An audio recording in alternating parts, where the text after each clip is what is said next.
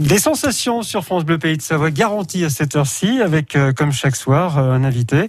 On va parler de randonnée glaciaire. Euh, Ce soir, on peut pratiquer cette activité, par exemple, à Méribel avec le bureau des guides. La randonnée glaciaire qui consiste, comme son nom l'indique, à randonner sur un glacier. Alors, on va essayer d'en savoir un petit peu plus ce soir avec Hervé Pichou qui fait partie de cette compagnie des guides de Méribel. Bonsoir Hervé. Bonsoir. La randonnée glaciaire, c'est vrai, c'est en quelque sorte, on va dire, le trait d'union entre la randonnée et l'alpinisme? Exactement, c'est un peu une initiation à la haute altitude, à la haute montagne. On passe d'un monde euh, où on randonne sans avoir besoin de, de matériel d'alpinisme à un, monde de haute altitude où on va avoir besoin à la fois de compétences et de, de matériel spécifique. Alors, La compétence, c'est vous, c'est vous qui encadrez euh, les, les participants. Et puis le, le matériel, bon, qu'est-ce qu'il faut pour faire de la randonnée glaciaire? Déjà des crampons, j'imagine? Alors oui, il faut d'abord des chaussures de montagne, euh, de vraies chaussures de montagne, pas forcément des chaussures de trekking, euh, qui sont pas forcément cramponnables.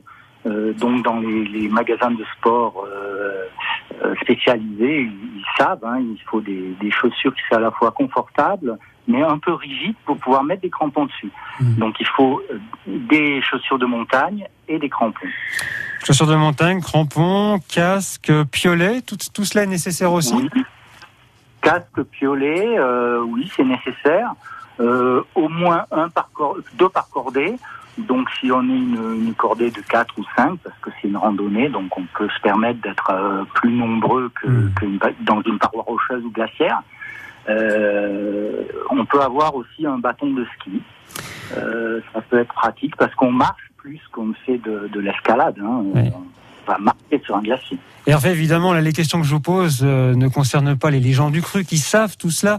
Mais pour celles et ceux qui sont en vacances, quand on va comme ça en haute montagne, il faut aussi se protéger le corps avec de la crème, il faut se protéger les yeux, c'est important Bien sûr, il faut avoir déjà des, des vêtements adaptés, c'est-à-dire à la haute altitude, un peu qui ressemblent en plus léger à ce qu'on pourrait avoir euh, l'hiver, euh, par exemple en randonnée à ski, donc des, des choses imperméables.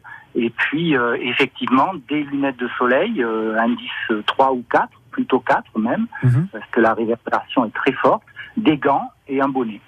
Qu'est-ce que vous proposez comme type de sortie? C'est plutôt à la demi-journée, journée ou alors plusieurs jours?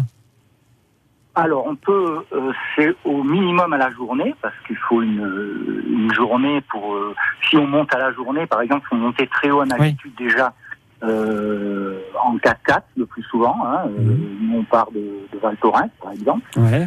Euh, euh, donc, on, on va se garer assez haut. Il faut un, un véhicule adapté. Euh, et le camp de montée en altitude, on monte au minimum, les glaciers sont aux, aux alentours de 3000 mètres. Et euh, donc on fait à la journée. Ou alors, encore mieux, en passant une nuit en refuge, comme par exemple à Pété Polcé euh, ou euh, à Félix-Fort, au col de la Vanoise. Et là, on peut faire une randonnée glaciaire le lendemain. Voilà, puis si vous êtes intéressé, puisque bien évidemment il faut réserver, il suffit d'appeler directement ou de se renseigner auprès du bureau des guides de Méribel. Nous étions ce soir avec euh, Hervé Pichou, qui est membre de ce bureau, guide de haute montagne. Merci Hervé, bonne continuation. Oui, bonne soirée, au revoir. À bientôt.